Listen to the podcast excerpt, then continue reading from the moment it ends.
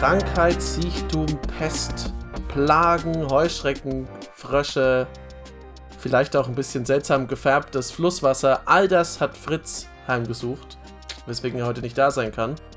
Aber Freddy und ich werden in seinem Sinne heute mit euch über was reden, oder für euch über was reden, was Fritz zuletzt bei der CommandCon in Fürth aufgefallen ist. Aber erstmal, hi Freddy. Ja, hi Servus. Apropos Command Con Fürth. Also Fritz hat's erwischt, wie man merkt. Die äh, ja, Con, Fritz ist leider krank geworden. Die Con-Flu trifft ihn. Zum Glück hat sie uns äh, verschont, muss man ja sagen. Vor allem, wenn jetzt so viel rumgeht. Ähm, genau, wir sind noch verschont geblieben. Ja. Was, äh, aber, was aber nicht verschont ist, ist unser Enthusiasmus für so manche Dinge. Weil ich bin eigentlich ganz zufrieden, dass ich gerade das Intro machen musste. Weil manchmal braucht man einfach so ein bisschen Pause von irgendwas. Ja, das stimmt. Und wir hatten, ich habe euch ja gesagt, äh, dass Fritz quasi das Thema dazu angestoßen hat zu der heutigen Folge. Er hat festgestellt, dass beim, also zum einen, wir haben wirklich super geile Spiele gehabt und ihr wart ja sogar zwei Tage da. Das heißt, ja. So eine Con ist halt richtig geil, um einfach richtig viele Spiele auch einfach mal abzureißen, was einfach cool ist. Und Fritz hat so ein bisschen festgestellt, dass ein Deck, das er sehr mag, nämlich sein Pramicon Flicker Deck, dass das ihn irgendwie gar nicht mehr so begeistert, obwohl er trotzdem, hat er gesagt, immer noch eigentlich die Idee dahinter cool findet. Und er mag die Idee zu flickern und die ganzen Effekte zu wiederholen und mit Pramicon so ein bisschen das Schlachtfeld zu steuern. Aber das ganze Thema Flickern ermüdet ihn so sehr, dass er eigentlich keine Lust mehr hat, es zu spielen. Und zwar, obwohl die kleine Stimme in seinem Kopf sagt, aber du magst das Deck doch. Und du würdest vielleicht auch gerne noch mal ein Flicker-Deck bauen, wenn ein cooler Flicker-Commander kommt. Es geht so ein bisschen um diesen Widerspruch. Was mögen wir eigentlich, aber was spielen wir trotzdem ungern oder was spielen wir inzwischen ungern, obwohl wir das mögen und interessant ja. finden?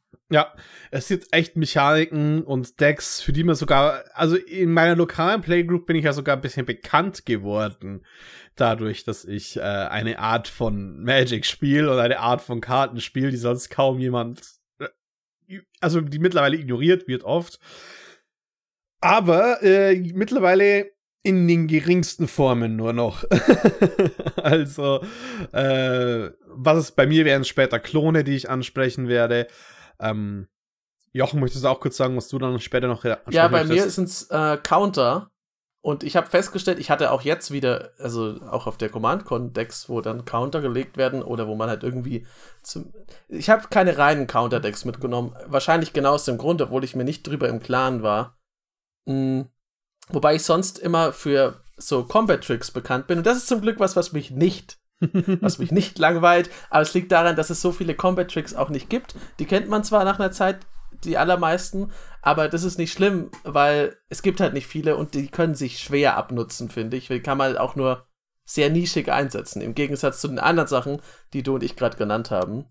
Mit denen kann man ja ganze Decks bauen. Also man kann ja. Combat-Tricks Decks bauen, aber ich glaube, es gibt nicht so viele wie welche mit Counters oder Klonen. Ja, äh, Lustigerweise baue ich ja ein Combat Track Decks, das die Combat Tracks permanent macht und zu Countern umwandelt. Aber? Warum? ähm, aber äh, das Lustige ist, äh, wir reden erstens über Spielmarken, nicht über Counter Spells in dem Fall. Aber genau. bevor wir mal sowas äh, über die reden, machen wir noch mal Fritzes Media Res mäßig weiter. Äh, Wichtig ist, ihm gefällt sein Pramicon Deck nicht. Und wir haben ja ein paar Dinge aus den Show Notes äh, gehabt. Und ich kenne dieses Flicker-Deck schon lange. Ich kenne es, da war es noch Cedru. Und eine interessante Sache war, Fritz war in Frankreich äh, zeitlang und hat dort mhm. äh, gearbeitet. Und als er wiederkam, hat er auch uns erzählt, hey, er hat Pramicon jetzt mehr Flicker gebaut und es war so, so lustig, dass er dann in, in irgendeinen Shop ähm, einen Jeskai Pramicon Flicker Deck auch von jemandem in Frankreich dann hatte und er fand das halt cool, weil er, weil diese Idee so einen Uniqueness-Faktor hat oder äh, für ihn so einen Einzigkeitsfaktor. Und so wie ich es rauslese, man muss halt ehrlich sein, ähm, es gibt mittlerweile so viele Dinge, die vor allem in Azorius flickermäßig gepusht worden sind, dass Rot hinzunehmen und Jeskai Flicker an sich seinen Einzigartigkeitsfaktor tatsächlich schon in vielerlei Hinsicht verloren hat mit. Wobei das ja nur ein Punkt an der ganzen Sache ist. Also das kann natürlich sein, dass man sagt, okay, ich mochte eine bestimmte Sache und jetzt hat Wizards sich zum Beispiel entschieden, das ganz stark zu pushen in den letzten drei, vier Sets und seitdem sieht man mehr Decks damit, dann ist es vielleicht natürlich, jeder von uns möchte sich so ein bisschen abheben aus der Masse und dann denkt man sich, ja, okay, jetzt machen das viele Leute, äh, vielleicht spiele ich das Deck einfach mal weniger oder vielleicht brauche ich es jetzt gar nicht mehr, weil es ist jetzt einfach nicht mehr so, so frisch. Ja. Das, ähm, den Effekt hatte ich zum Beispiel, ich habe kein Feather Deck. Ich glaube, ich bin äh, einer der wenigen Boros-Spieler, die kein Feather Deck haben, weil ich mir dachte, wenn ihr jetzt erst anfangt, Boros zu spielen, weil Feather äh, offensichtlich broken shit ist. äh, aber das, das soll nicht heißen, dass Feather-Decks nicht cool sind. Das ist nur mein winziger, der winzige kleine Mecker-Hipster in meinem Herzen, der sagt, ihr so hättet Boros schon spielen können, als es noch clunky und shitty war. Ähm, und Spoiler, Boros war nie so, war nie so schlimm, wie alle gesagt haben. Zumindest nicht für mich. Aber das kann halt ein Aspekt sein. Äh, ich glaube aber, dass beides da zusammenkommt, auch bei dem Flickern. Nämlich einfach, dass man zum einen, dass man eben dass eine Mechanik ermüdet, weil man sie so oft selber gesehen hat, weil die in dem Deck halt wirklich das Kernthema ist und weil man das einfach nicht mehr machen will. Und das wird, glaube ich, verstärkt, wenn man selber dadurch, dass man dass man an einem Punkt ist, wo man sagt, okay, eigentlich ist es nicht mehr so frisch, das Ganze, und es ist auch nicht mehr so wirklich einzigartig, dann zieht man auch selber viel weniger Spaß aus dem Deck raus. Und das ist so, das schaukelt sich dann langsam hoch, bis man halt meistens ein Deck zerlegt also ich, ihr werdet es wahrscheinlich kennen, ihr da draußen, wenn ihr zuschaut oder zuhört. Es gibt das so. Dann spielt man immer weniger damit. Dann, wenn man damit spielt, ist man relativ unzufrieden. Dann, vielleicht verpasst man dem Ganzen auch keine Upgrades mehr. Merkt dann, okay, es kommt immer mehr ins Hintertreffen und dann ist es irgendwann aus mit dem Deck. Ja. Ähm, ich, also ich habe da auch einen gewissen gewisse, gewisses Verständnis so für, äh, zu Fritz.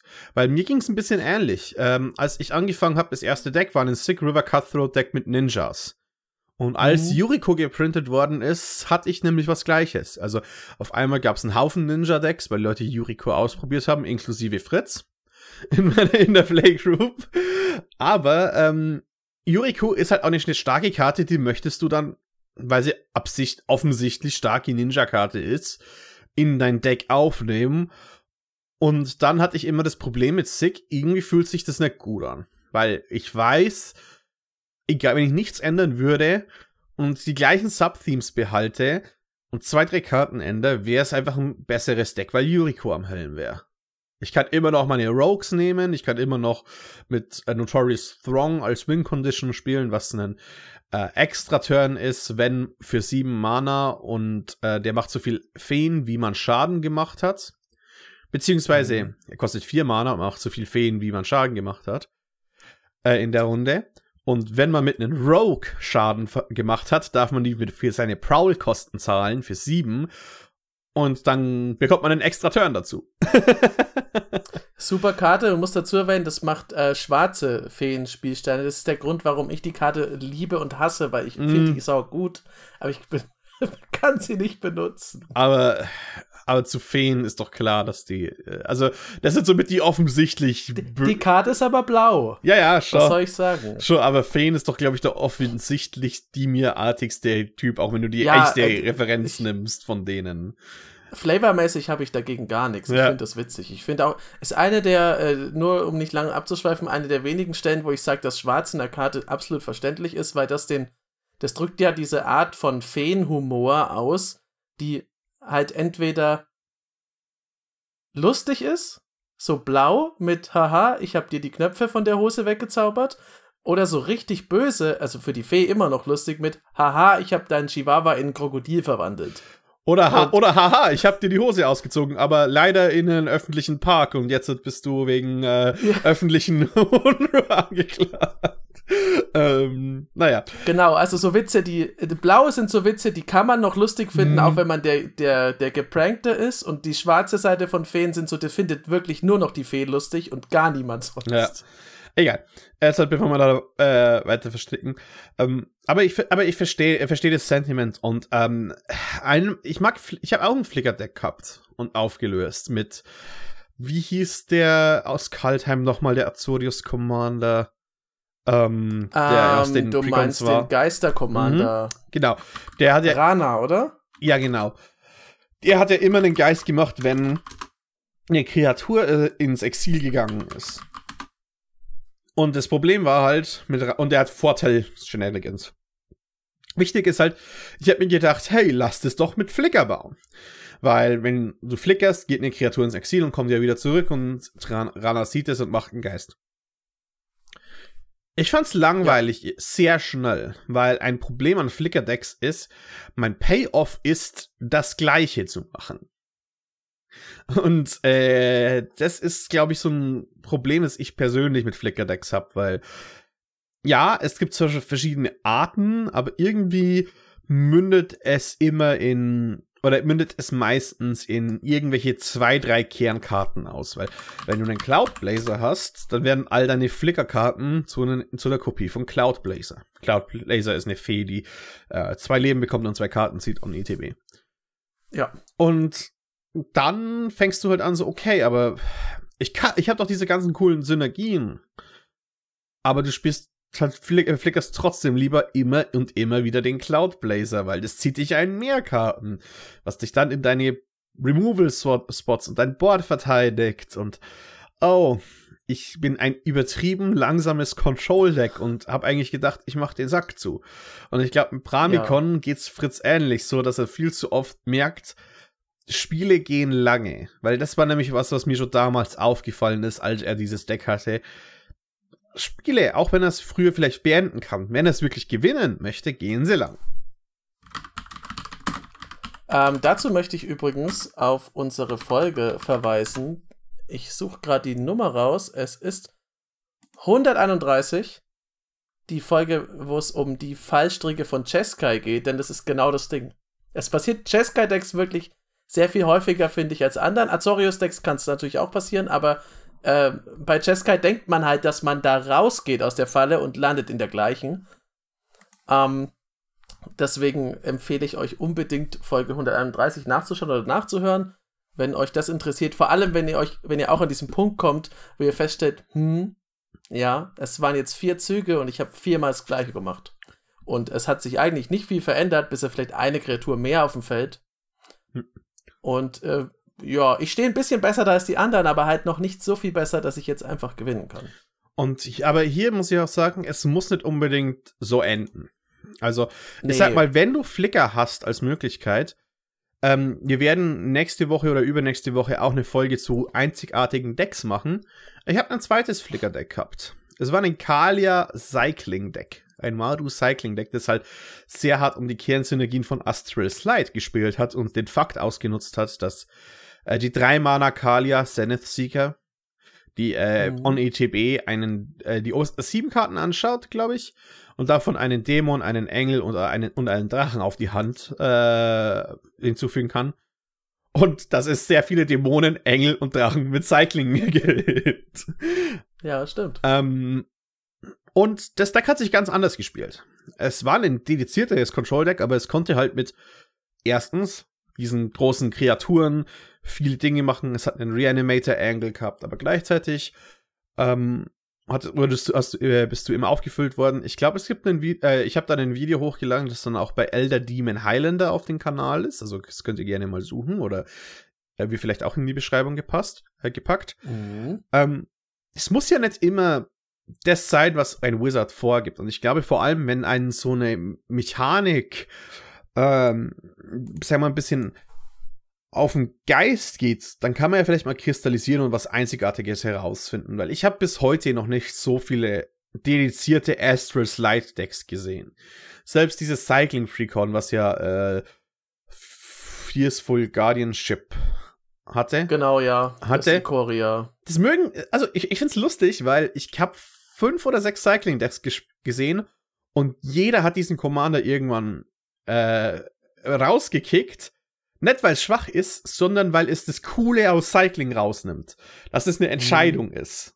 Und Gavi sagt ja direkt, ja, es ist immer die richtige Entscheidung zu cyclen. Ja. Aber gut. Stimmt. Ich bin übrigens auch, also ja, es ist ein guter Tipp, was du gesagt hast. Man kann versuchen, mal einen anderen, einen anderen Blickwinkel drauf zu kriegen. Ich bin da ganz hart. Man kann auch einfach mein Deck äh, eine Zeit lang in, in das äh, Verlies sperren und sagen, okay, vielleicht entzünde ich die Flamme wieder, wenn ich einfach mich jetzt mal nicht dem für mich ja nicht mehr so spannenden Reiz aussetze, sondern einfach was anderes spiele. Und dann ich meine, ihr werdet es wahrscheinlich da draußen kennen, wenn man irgendwas ganz lange nicht mehr gesehen hat und dann ist man so am Aufräumen, dann sieht man es und denkt sich, hm, cool. Und den Effekt, den versuche ich dann dadurch, dass ich manche Decks einfach wegsperre, eben mit Decks wiederzukriegen, dass ich mir denke, hm, cool, ja, könnte ich vielleicht, vielleicht habe ich seitdem auch, vielleicht kamen ein, zwei Sets raus oder so, ich habe eine neue Idee und mir fällt direkt was ein.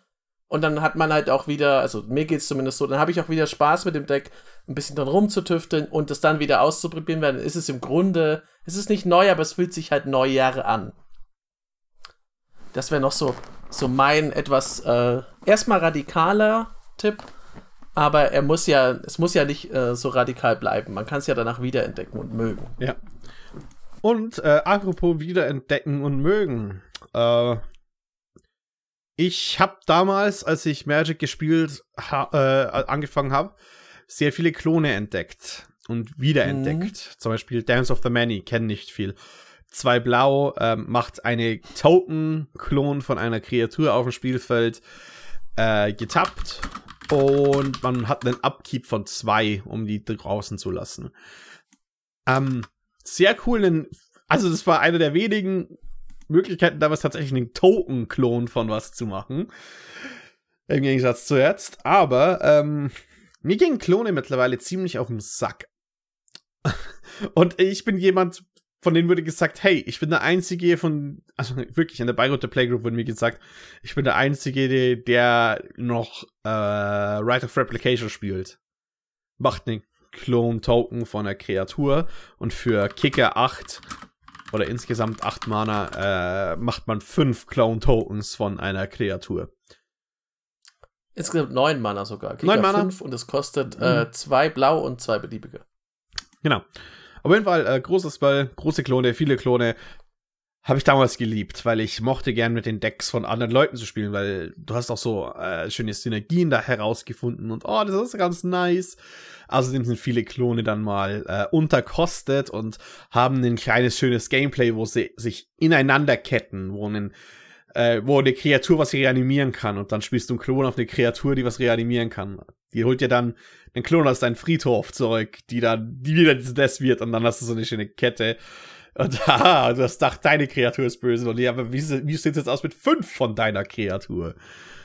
Ähm, Problem ist, äh, ja, fünf von deiner Kreatur geht zum Beispiel nicht mehr so wirklich mit legendären Kreaturen. Vor allem nicht so viele, wie jetzt halt gedruckt werden. Und gleichzeitig ähm, sind viele der alten Spells einfach direkt gepowercreept worden. Also man muss es ja halt wirklich sagen, ähm, alter Clone, 3 und blau macht den Klon-Effekt. Er kommt rein und wird zu einer anderen Kreatur. Gibt's in 10.000 Varianten, die alles besser machen als er.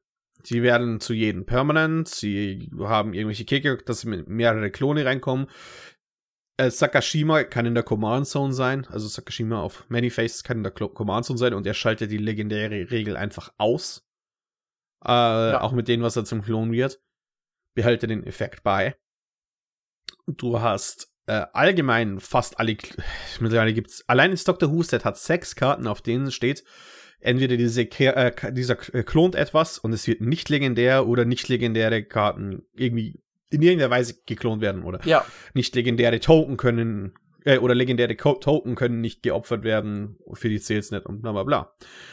Dann, es war mal was Seltenes. Es war Sakashima, dann kam Helm of the Host, da kam Spark Double. Und jetzt haben wir sechs Klone in einem Set gehabt, die das sagen. Plus es kommen ja noch die ganzen Karten dazu, die, äh, die quasi so ein, so ein sehr vergünstigtes Klon-Thema in dein Deck reingeben, wie Reflections of Ligera aus Kaltheim.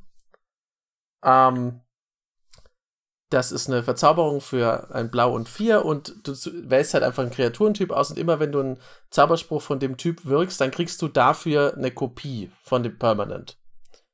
Ja. Also, das heißt, allein dieses eine Enchantment macht ja schon dein Deck, also es macht dein Tribal-Deck zu einem Klon-Tribal-Deck. Und da sind wir wieder an dem Punkt, wenn man vorher sich überlegt hat, okay, also ich mag zum Beispiel äh, Body Body Double hm. oder Double, das äh, als Klon von der Kreatur in den Friedhof reinkommt. Das finde ich nämlich ein schönes Design. Ähm, aber ja, das ist halt auch der Punkt. Wenn es nicht so super viele Karten davon gibt, oder solange es nicht so super viele Karten davon gegeben hat, kann man sich halt auch sowas mal anschauen, sich überlegen, okay, das ist cool, das, wie du gesagt hast, dann kann man eben mit Reanimator-artigen Strategien spielen oder sowas. Aber es ist halt einfach jetzt sehr ubiquitär. Und das hatten wir ja schon am Anfang, hast du ja auch gesagt, äh, dass, oder wir haben es schon erläutert, dass es einfach ein bisschen den Spaß aus dem Deck nehmen kann, wenn man denkt, dass man halt das x-te Klon irgendwas Deck am Tisch und am Abend spielt.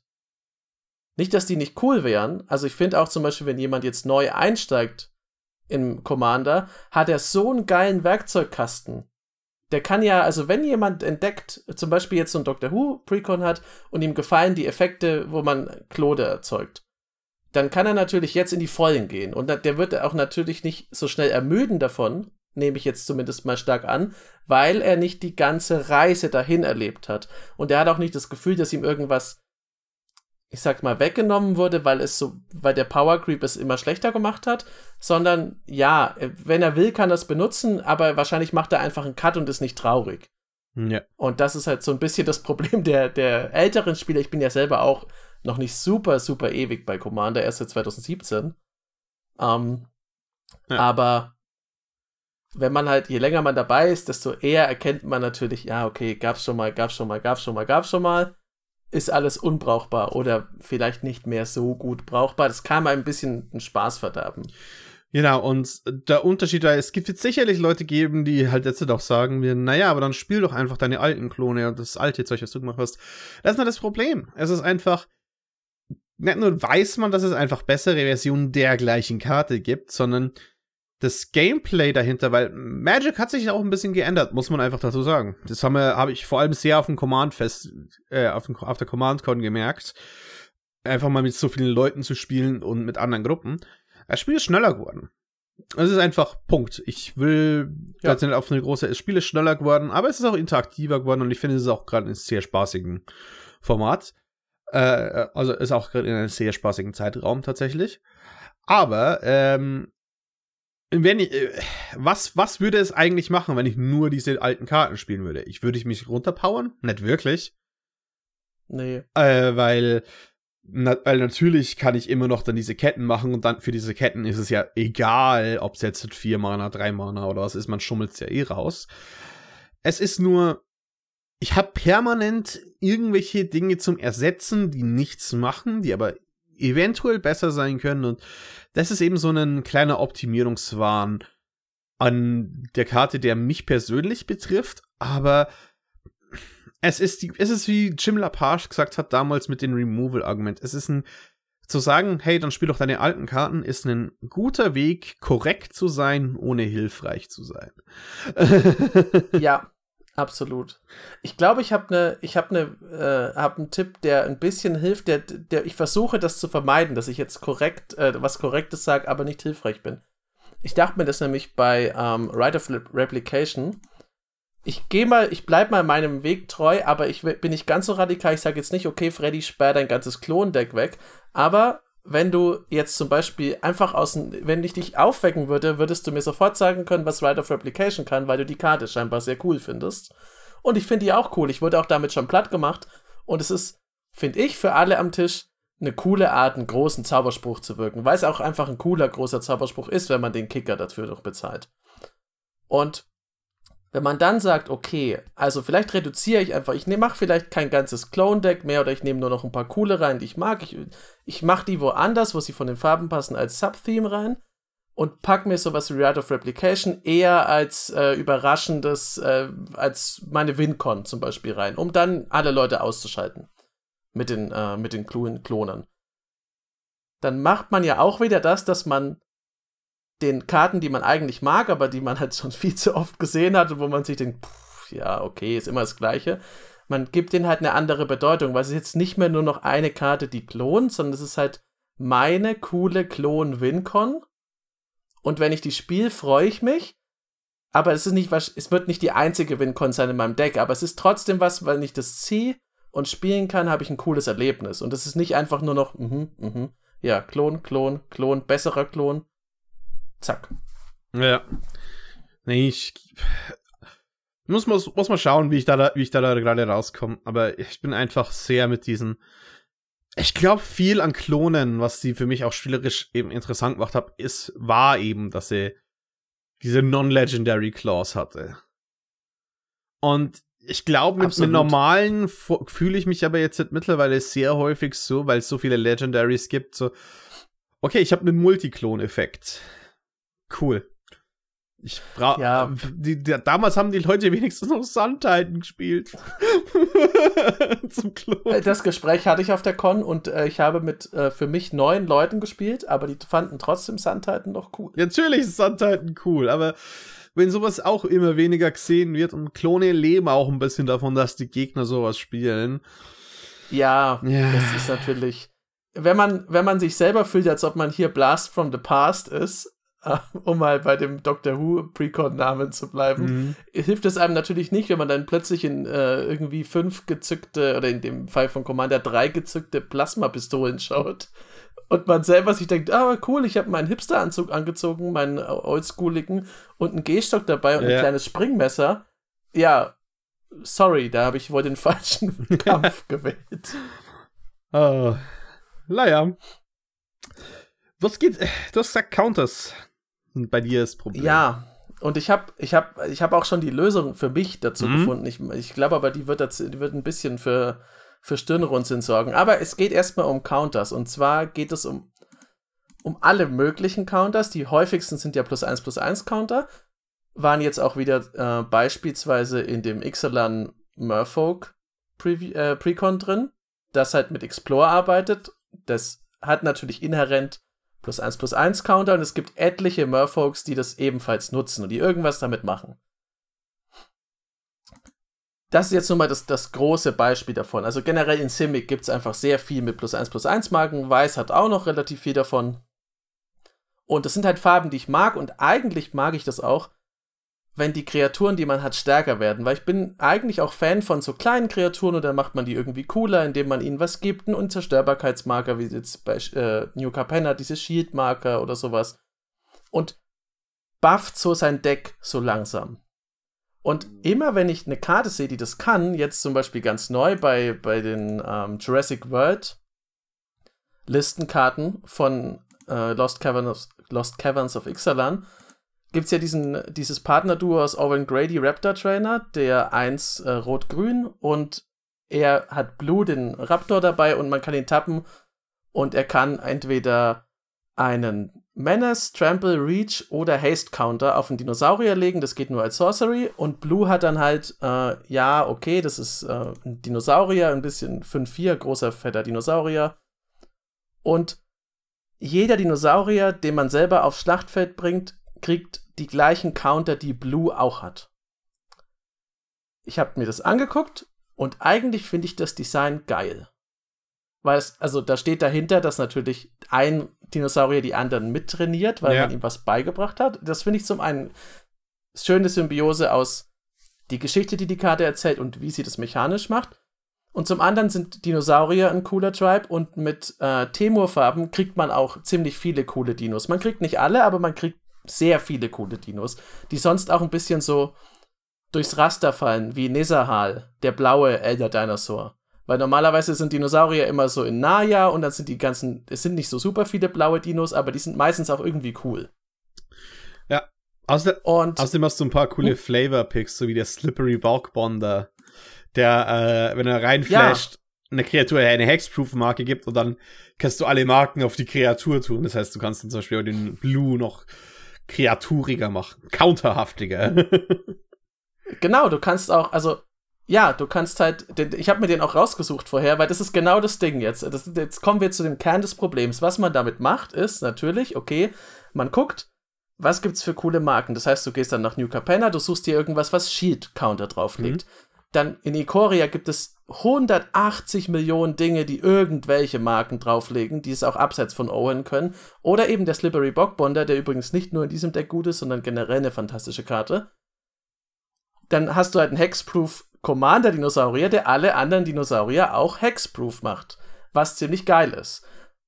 Mein Problem damit ist, so sehr mich das in den ersten zwei Zügen immer freut, ich sitze dann da und denke mir, okay, also hier sind jetzt, hier sind drei plus eins plus eins Marken drauf, hier sind zwei, hier sind vier, dann ist hier ein Shield Counter drauf.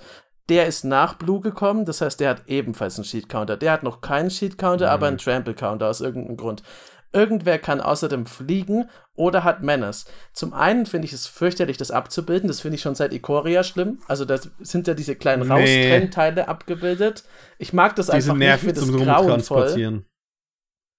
Ja, das zum einen, das führt auch tatsächlich bei mir dazu, dass ich Karten wie diese eigentlich gute äh, Vivian, die ähm, mm.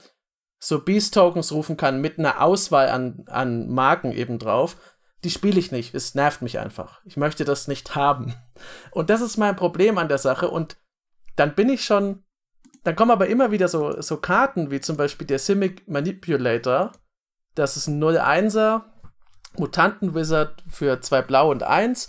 Er hat Evolve, also immer wenn eine Stärke-Kreatur reinkommt, kriegt er eine plus 1 plus 1 Marke. Man kann ihn tappen und eine oder mehrere plus 1 plus 1 Marken entfernen.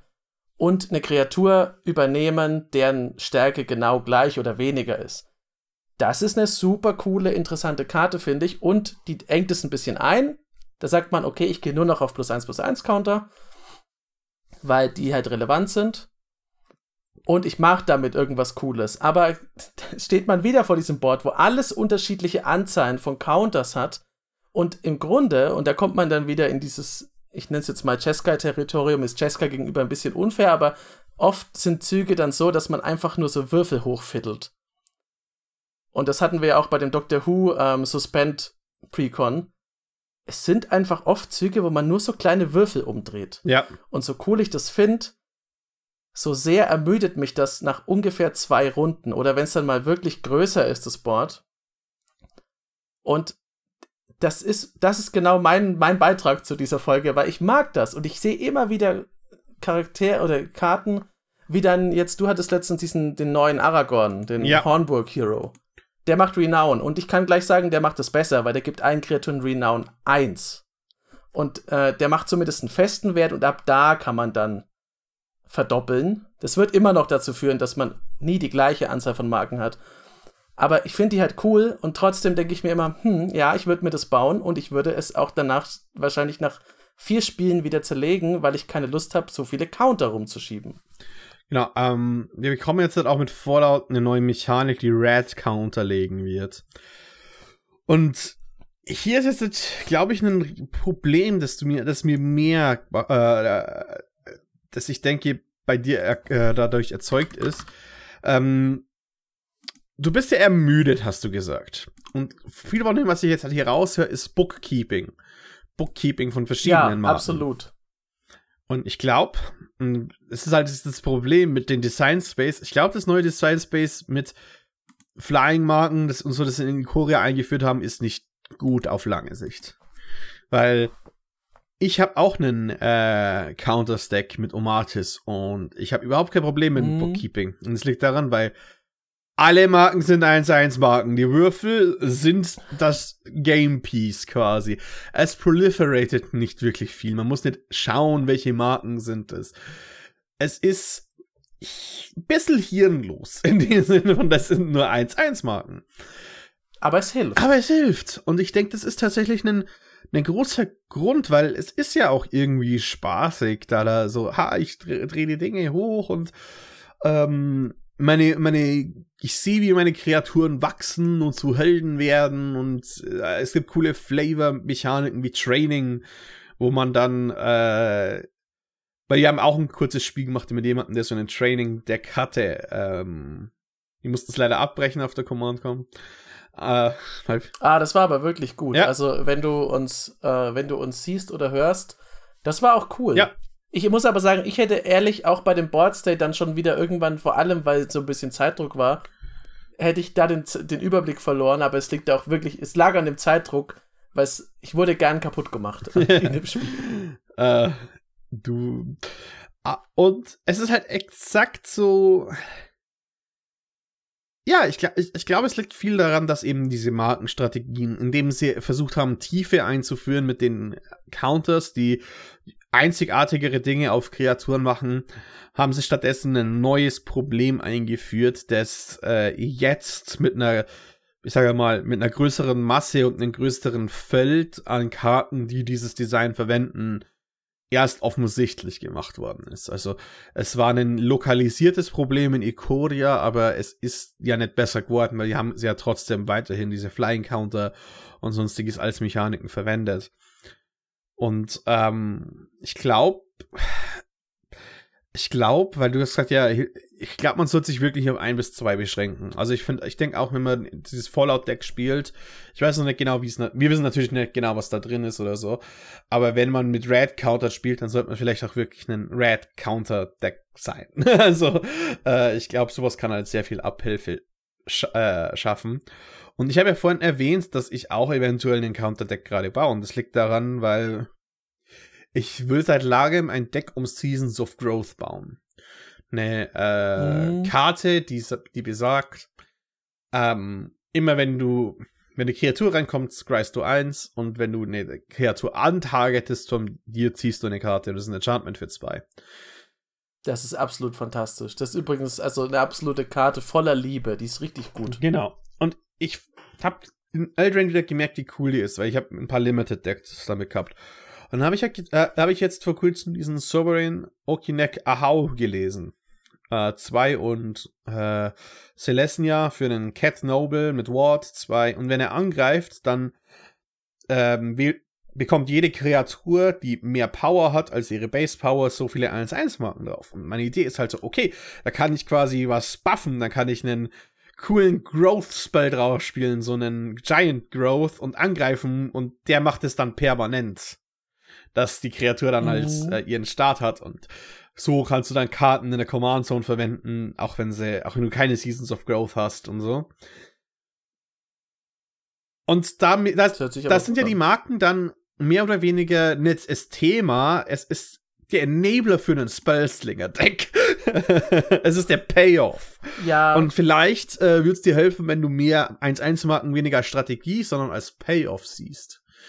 Vielleicht ist da deine, äh, äh, vielleicht würde dir das helfen. Und spiel keine ähm, Cathars Crusade. Nicht nur finde ich sie nicht gut genug. Da bin ich schon 10.000 Mal mit Leuten an den Kopf gestoßen. Ich finde, sie ist nicht nötig. Ich finde, sie ist Winmore. True Conviction ist eine bessere Karte. Aber äh, äh, zum einen das und zum anderen ist Cathars Crusade macht auch, also es gibt keine Karte. I. Ihr könnt gerne die Kommentare schreiben, wenn ihr die mit Liebe verteidigt und mit Eifer. Aber ich, also meiner Meinung nach gibt es keine Karte, die in den Zügen, nachdem man sie gespielt hat, einem so schnell selber die Laune daran mhm. verdirbt, plus eins plus eins Marken zu legen. Das ist so unübersichtlicher Shit. Das ist einfach nur schlimm. Und es wird ja immer schlimmer, gerade wenn man dann irgendwie was hat, wo man mehrere Kreaturen gleichzeitig kriegt. Boah. Und wenn was geflickert wird von dir und dann musst du die Marken oh, resetten. Aber dann wird alles andere hochgedreht. Jeder, der Catharsis Crusade spielt und keine True Conviction hat, überlegt euch mal, ob ihr euer Leben leichter machen könnt. Äh, True Conviction ist außerdem fantastisch. Wirklich und sie ist so einfach, Alter, die Kreatur haben da Double Strike und Lifelink. Punkt. Ja, das ist richtig. Man braucht nicht mehr. Und es macht aber für alle Leute am Tisch das Leben einfacher, weil nämlich die Person, die den, all ihren Kreaturen Double Strike und Lifelink gibt, natürlich ist es relativ klar, was die damit machen will, nämlich die möchte mit all ihren Rittern, Engeln und was weiß ich was, die in die Fresse hauen. Äh, während bei Cathars Crusade erstmal 87 Buchhalter anrücken, auf ihren kleinen uralten äh, Schreibmaschinen irgendwelche Dinge rauslassen, dann jeden einzelnen 1-1-Soldaten vermessen äh, ausrüsten und losschicken und es dauert halt Jahre. Ja. Das ist schlimm. Ich hatte, ähm, aber ich fand den, ich finde es gut, was du gesagt hast. Ich mag auch das aus dem Grund so Dinge wie äh, den, den Dan Flynn, den Editor in Chief, der ist auch aus, ähm, Streets of New Capenna ja. aus dem Commander-Deck sogar. Der sagt halt, ja, also man kann plus 1 plus 1 Marken, First Strike oder Vigilance und das sind zwar drei, aber wenn man dann wirklich sagt, wie du es gerade angemerkt hast, okay, ich bleib halt dabei, dann kann man sich zumindest schon mal einen Haufen sparen und wenn man merkt, okay, das ist mir immer noch zu viel, dann kann man, und das ist jetzt, wo ich für mich gesagt habe, ich werde es jetzt mal ausprobieren damit, kann man entweder meinen Tipp von vorhin beherzigen und sagen, ich nehme jetzt wirklich davon sehr viel raus oder ich nehme, ich mache es, wie du gesagt hast, ich mache das nur noch äh, für andere Strategien als coolen Enabler rein, zum Beispiel sowas wie den Generous Patron. Mhm. Äh, zwei und ein grünen, eins Vierer Elf Advisor, der hat Support 2, also man darf Marken auf Kreaturen legen und immer wenn man eine egal welche Marke auf eine gegnerische Kreatur liegt, zieht man eine Karte. Und das ist halt was, was dann wieder das Markenlegen zum einen macht, ist das spannender, weil man sich überlegen muss, ziehe ich jetzt eine Karte oder mache ich meine Kreatur größer? Und man kann halt auch mal jemandem helfen. Also ich finde, das ist eine Karte, die macht coole Entscheidungen mit dem gleichen Theme. Und zum anderen, man muss halt nicht auf Teufel komm raus alle möglichen Counterarten da reinbauen. Das kann man schon machen. Man kann zum Beispiel auch noch sagen, ja, ich habe jetzt noch einen Shield-Counter oder sowas drin. Aber selbst einfache plus 1 plus 1 Marken werden damit cool. Das ist eine Card Draw Engine. Du kannst Politik damit betreiben. Es ist irgendwie witzig. Ja. Und, und das ist so, ja. Hm? Und vor allem, äh, weil du hast ja Danry äh, Klim gesagt, ähm, den mag ich auch sehr gern. Der hat außerdem eine sehr andere, noch coole Mechanik. Ähm, und zwar, es ist, er möchte ja auch, dass die Kreaturen mit den Countern irgendwann sterben, weil immer wenn ich Non-Token-Creature mit einem Counter stirbt, der von Denry selbst draufgelegt worden ist, dann darfst du die gleiche Anzahl an eine andere Kreatur machen. Und das ist ein physischer Akt, wo ich es machen möchte. Du legst, du, du nimmst die Counter runter von einer Kreatur und die sind schon korrekt. du hast sie nur woanders ja. hinlegen. Ja, das, das ist, ist, okay. Das, das, das, ist was von, okay, er hatte Flying. Aber, und ich habe vielleicht dann ups, äh, ich, er hat vielleicht irgendeinen Strassstein oder so genommen, um Flying-Marken zu machen. So, ja, aber du weißt es und du gibst es eins zu eins an einer anderen Kreatur weiter. Du schreibst ja, ja die Todesanzeige und was auf ihn drauf war. das stimmt, das ist tatsächlich cool. Und du hast übrigens noch ein Problem damit angesprochen. Es wird einfach super unübersichtlich, wenn jemand zum Beispiel nicht alle diese Counter hat und dann einfach anfängt, okay, ein Cent Stücke sind fliegend, Zwei Centstücke sind Trampeln, äh, Hosenknöpfe sind Menace. Und es sieht halt aus wie in so einem Krämerladen aus den 50er Jahren, aber halt nicht wie ein Commander-Board. Und ich verliere auch, wenn ich dagegen spiele, zum Beispiel den Überblick, ich verliere auch selber den Überblick, wenn ich so spielen würde. Was ich aber auch noch als, als kleine Gegenmaßnahme habe, und jetzt werde ich mal ein bisschen, also ich werde erst, lang, erst langweiliger und dann interessanter. Also, man kann auch sagen, okay, pass auf, ich bleibe wieder bei meinem, äh, bei meinem Weg der radikalen Entschlackung. Ich nehme was, was mit plus 1 plus 1 Marken arbeitet oder arbeiten kann. Zum Beispiel Kyla, The Guardian Emissary, 2-2 Human, Celestia Farben für 5 Mana. Der kriegt plus 1 plus 1 Marken, wenn man Humans spielt und alle anderen Menschen sind so viel stärker, wie der plus 1 plus 1 Marken hat. Der Trick ist, man muss nur auf Kyla Marken drauflegen man kann das entweder machen, indem man einfach nur schlicht und ergreifend einen Human Tribal spielt. Man kann natürlich auch tricksen und ihn immer, immer größer machen. Jetzt ist es so, dass Kyler kein besonders spannender Commander ist, aber er entschlackt erstmal, wenn man sagt, ich mache, ich gehe von den vielen Sachen, die ich habe, will ich weggehen, dann entschlackt er das erstmal und ich muss nur noch auf eine Karte was legen und trotzdem funktioniert es. Und das so in die gleiche Richtung geht auch ähm, aus dem neuen Ixalan-Set Anim Pakal, äh, Thousandth Moon, die Boros ähm, Soldatin für insgesamt drei Mana. Die erzeugt halt, zum einen finde ich cool, dass sie Agro-Gnomen-Spielsteine äh, erzeugt, aber die macht es halt, weil Marken auf ihr drauf liegen. Das heißt, es kommen nicht Marken auf die Gnome, es kommen nicht Marken auf irgendwelche anderen Kreaturen, es sind nur Marken auf Anim Pakal und das ist absolut übersichtlich. Auf der können auch 77 Marken drauf sein. Solange das nur auf der drauf ist, finde ich das nicht problematisch. Ja. Und ich glaube auch, dass damit kann man. Das, äh, bevor man das Deck wegsperrt, sagt, würde ich sagen, sage ich lieber, okay, ich probiere das anders. Ich will jetzt, ich will die Marken trotzdem behalten, weil ich sie witzig finde. Aber ich reduziere sie halt. Oder eben wie wir es jetzt schon hatten, ich nehme mir was einen anderen Weg, ich verschiebe die nur von Kreaturen auf andere. Also, so dass man schon behält, was man liebt, aber eben sich selber nicht die ganze Zeit reizüberflutet damit. Ähm, Und, hm? ja, bitte, das andere sage ich danach. Ja, ich wollte nur sagen, ich habe auch noch ein anderes äh, Markendeck mal gespielt. Und zwar, es war nur kurz mhm. Übergang mit Falco Spada Pact Weaver. Hab Harvey auch, Birdman äh, at Law.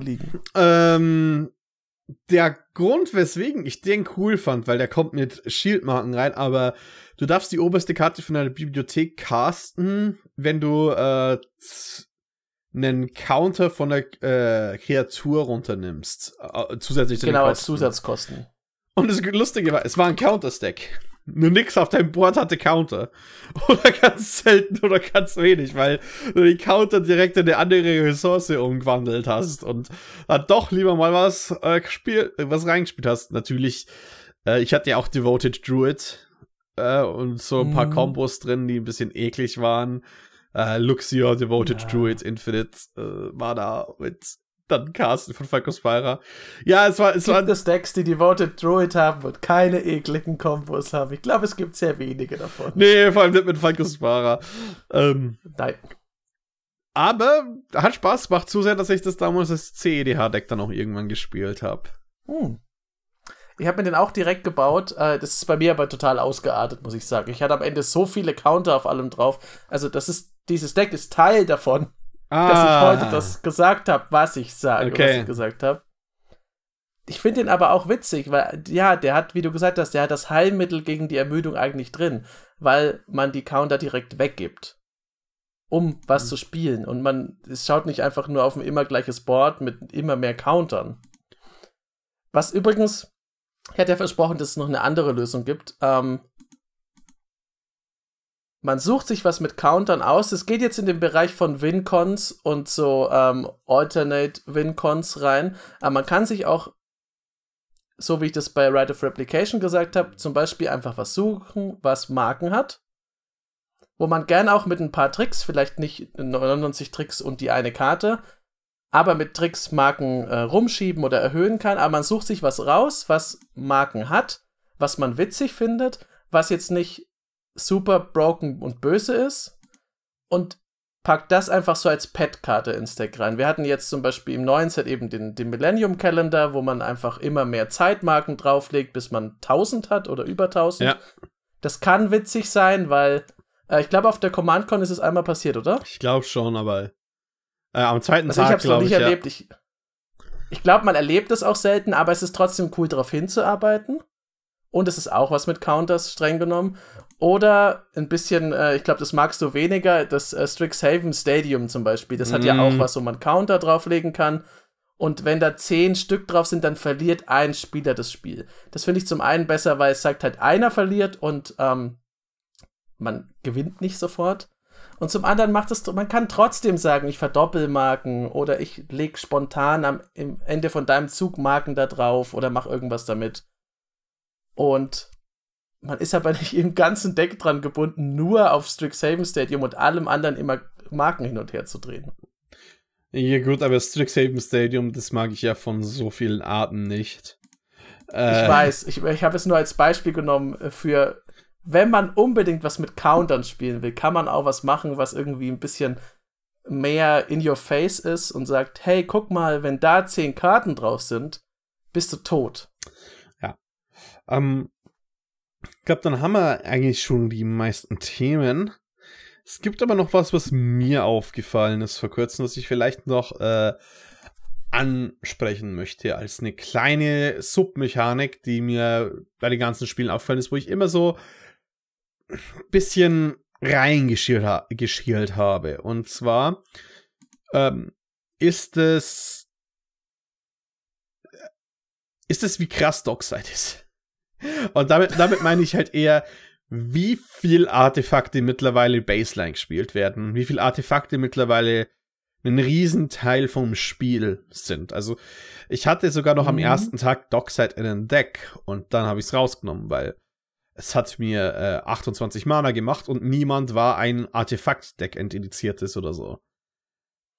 Und ja, das ist mir halt echt so übertrieben aufgefallen, tatsächlich, dass immer 8, 9, 10 bis zu 20 Artefakte gelegen sind. Einfach nur aus.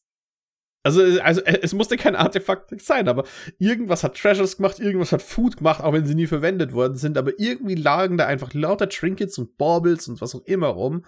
Und es bei. Ich meine, ich hatte in, ich glaube, ich habe jemanden, als ich den mit dem Serenth Great war mm. und ähm, Dan Lewis vernichtet habe, waren das, glaube ich, 21 Power Stone. Also Power Stone Artefakte da, ja, da hätte der Dockside Extortionist schon richtig reingehauen. Genau.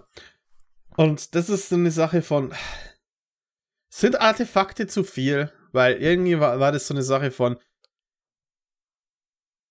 von was, was mich ein bisschen gestört hat allgemein. Und deswegen war das so, ich will gar kein Artefakt-Deck mehr bauen, weil so viele Dinge sind eh schon, also da kommt der Hipster-Faktor rein, aber mir kommen so viele Dinge vor, als hätten sie eh schon ein Artefakt-Thema einfach indem sie Karten aus den letzten Jahren spielen. Und ich das, weiß nicht, ob dir das auch glaub, so geht. Das kann man so sagen, ja. Doch. Also wir haben ja auch allein, wenn ihr mal unser Spiel oder Exil zum neuen Ixalan-Set anschaut, da war, ich hatte, glaube ich, schon allein zwei Artefakte, die ich cool fand.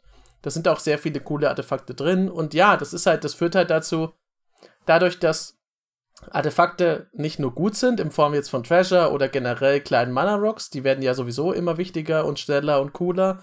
Aber dadurch, dass auch andere, das, oder Equipment, dadurch, dass auch andere Dinge einfach Artefakte sind, wird es halt mhm. mehr. Der Artefaktzähler geht halt immer weiter hoch. Das ist halt, halt so, ja, okay. Und wenn es nur ein Artefakt Land dann ist oder irgendwie ein Golem, der zufällig, äh, Dinosaurier-Golem, der halt auch noch Artefakt irgendwas hat, ja, ist schon, also ich habe auch das Gefühl, dass es mehr geworden ist. Ich hatte jetzt nicht das große Problem damit, aber ich hatte auch keine Runde, in der der Dockside Extortionist rumgeflogen ist. Problem bei dem ist halt, also so, fair, so sehr ich dafür bin, dass man Pet-Cards hat und dass man auch mal was rausnimmt aus einem Deck, um zu sagen, okay, äh, das muss jetzt nicht sein, ich muss mich an diesem Arms Race nicht beteiligen, aber in bestimmten Playgroups schießt du dir halt einfach ins Bein damit. Ja. Und dann, das ist halt die Frage, möchte ich dann wirklich aus Gründen von Spieldiversität darauf verzichten, für, in, für diesen einen Abend und dafür eher verlieren? Weil ich bin zwar schon dafür, dass man, dass man versucht, coole und einzigartige Spiele zu machen, aber Gewinnen macht schon Spaß. Also da gibt's, ich glaube, das ist Zweifel, das, daran gibt es keinen Zweifel, es macht Spaß, wenn man gewinnt. Ja. Also das auf jeden Fall, aber äh, ich, ist mir halt bloß aufgefallen, weil ich habe gedacht, aber weil woher das wirklich kam, war, ich habe ja einen, auch einen Doctor Who Deck gebaut eben ähm, und auch wenn ich sehr viele Clues mache, ich mache halt fast nur Clues und ich habe gar nicht so viele Artefakte. Und mir kam es jedes Mal so vor, ich bin doch ein Artefakt-Deck. Wieso hat jeder mehr als ich? Mhm. Das, das, das war, äh, das war eher so eine Beobachtung, die ich halt einfach sehr, äh, sehr komisch fand. in dem Fall. Ich glaube, das ist, vielleicht können wir da in der, wir haben ja schon angekündigt, dass wir mal eine Folge machen zu, wie macht man Decks irgendwie generell, wie mache ich ein Deck zu meinem Deck? Ja. Das ist ja so, dass, äh, wenn ich jetzt ein Artefakt-Deck spielen will oder ein Clue oder ein Food-Deck, wie sorge ich dafür, dass es am Ende Jochens Deck oder Freddys Deck ist und nicht einfach nur EDH-Rack Deck äh, Nummer 3. Ja. Aber das, da werden wir auf jeden Fall nochmal eine Folge dazu machen. Dann ist ja hoffentlich auch Fritz wieder da. Ich würde sagen, wir haben hoffentlich euch ein paar Tipps gegeben, wie man aus so einer Ermüdung rauskommen kann. Vielleicht habt ihr euch wiedererkannt. Vielleicht fandet ihr alle unsere Tipps blöd. Das könnt ihr alles in die Kommentare schreiben oder in einer Bewertung bei äh, Apple Podcast oder auf Spotify oder wo auch immer ihr uns findet. Ihr findet uns überall, wenn ihr einfach Commander Kompass eingibt. Hm. Ja. Und hast du noch eine Karte der Woche, Freddy? Ich habe noch eine Karte der Woche tatsächlich. Und zwar, ähm, es ist, es ist, es sind zwei Karten der Woche. Und äh, kaum es Fritz nicht, da nutzt du die Chance aus für so einen Coup. Es ist, es, äh, ja, aber es sind, äh, sie sind miteinander verbunden. Und zwar ist die okay. eine äh, Circle of Despair, Schutzkreis des Verderbens. Eins und Orsov für, äh, für ein Enchantment aus Mirage, das sagt, für ein Mana und sacrifice, a, sacrifice a creature, prevent all damage to any creature or player from any one source. Gleichzeitig möchte ich im gleichen Atemzug Martyrs Cause sagen, was sagt Sacrifice a creature, prevent all damage to a creature or player from one source. Ähm, der Grund, weswegen ich die beiden zusammen nenne, ist, sie machen das Gleiche. Und äh, die Karte, die mein Bruder gespielt hat, war, äh, war eben der Circle of Despair. Die einfach sehr, finde ich, sehr cooles Artwork hat. Aus Mirage und äh, ziemlich ja. hart geht.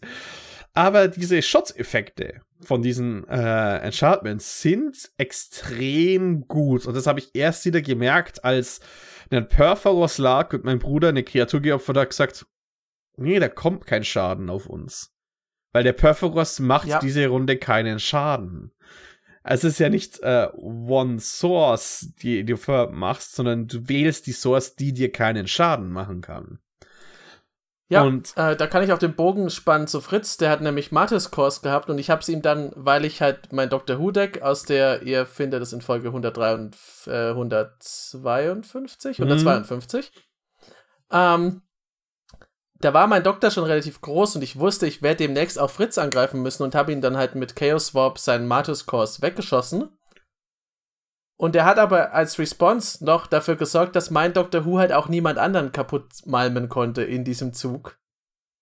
Und das war schon ein ganz schöner Pferdefuß für mich, weil, also, ja, Chaos Warp hat eine gefährliche Karte für mich entfernt, aber gleichzeitig hat es mir auch den Sieg über einen Spieler in der Runde kaputt gemacht, weil mein Doktor einfach keinen Schaden mehr zufügen mhm. konnte. Und ähm, insbesondere jetzt würde ich halt drauf achten, weil klar, ähm, es ist, es ist ganz nett, äh, das, der Effekt ist immer nett, aber wir haben jetzt halt diesen roten Gott bekommen, der Burn auf seinen Schaden erhöht. Man hat die, die schwarze Fledermaus bekommen, die den Schaden verdoppelt in der eigenen Runde. Es gibt immer mehr solche Effekte. Es gibt sogar jetzt einen Commander im Enchant, der, äh, den ich sogar sehr cool finde aus den Jurassic Park Karten, der äh, Perfect Hy Indoraptor Perfect Hy Hybrid. Ähm, mhm. Du kannst, lustigerweise, weil der hat einen Enrage-Trigger. Und wenn dann so, oh, es liegt Pyrohemia, du wählst Pyrohemia als Quelle und er kann seinen Indoraptor nicht mehr triggern. Äh, es gibt lauter solche Dinge, ähm, die Stimmt. jetzt interessant sind. Also sie sind, sind interessant mit Enrage, sie sind interessant mit den neuen Burn-Karten, die sehr stark sind. Sie waren schon immer gut. Und ähm, ich bin sogar dafür, wenn man Orsov ist und ein bisschen so ein Sacrifice-Theme hat, wie die viele Orsov-Decks haben, spielt beide. Also deswegen, des, de, ja, deswegen kann ja nicht schaden. Deswegen ist es tatsächlich eine, eine doppelte Recommendation von mir oder eine doppelte Karte der Woche, weil ich finde, der Effekt ist aktuell so gut, dass ich den garantierter sehen möchte als einmal in mein Deck, auch wenn sie redundant sind. Äh, absolut. Und vor allem, du hast es jetzt kurz angesprochen, vor allem Martis Course ist halt einfach ein kostenloses Sack-Outlet. Ja. Also, das ist, es macht es schon sehr, sehr gut. Und meine Empfehlung dafür, ich würde natürlich nur Martis Kurs empfehlen, ihr kennt mich, aber die Empfehlung speist sich auch deshalb, weil das ist eine, ist eine sehr alte Karte aus Ursus Legacy und die ist auch ein absoluter Flavor-Win, weil die eben die dunkle Seite von Weiß aufzeigt, nämlich der Einzelne ist überhaupt gar nichts wert. Das zeigt auch das Artwork. Um den Engel zu retten, wirft sich halt irgendein Soldat in die Bresche. Der war vielleicht auch ein lieber Kerl, aber er ist halt nicht so wichtig wie der Engel. Und deswegen ist er in der Farbe Weiß im Farbrad von Magic, zumindest früher, auch eine absolut entbehrliche Ressource. Ja. Und äh, der Flavortext von Circle of Despair macht es halt auch nochmal äh, klar mit Life is a resource that should belong only to the strong, quasi so. Nein, also, ja. während Märtyrertum sich halt selbst aufopfern ist, ist die dunkel, ist die Kehrseite davon, ich opfer dich auf. Ich nehme dich als Meat Shield. Ja.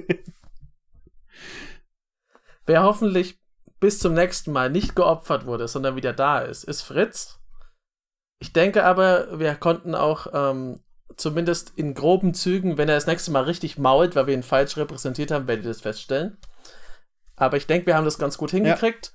ich würde sagen, Freddy, wir verabschieden uns, bauen äh, ich ein Markendeck und du ein Clone-Deck und ärgern uns dann wieder drüber. Absolut. Und wir sehen uns nächste Woche. Ja, oder wir müssen für den anderen ein Marken- und ein Clone-Deck bauen und wir regen uns trotzdem drüber auf, weil wir die gleichen Probleme haben. wir regen uns immer drüber auf. Ciao. Tschüss.